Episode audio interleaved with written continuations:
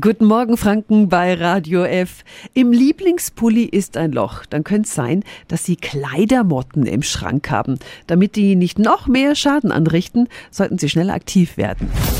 Radio F. Jetzt Tipps für ganz Franken. Hier ist unser Wiki Peter. Im Handel, da gibt es ja viele Mittel, aber die taugen nicht viel. Ökotest hat 33 unter die Lupe genommen, rund die Hälfte ist durchgefallen. Manche enthalten sogar gefährliche Gifte und schaden Mensch und Umwelt.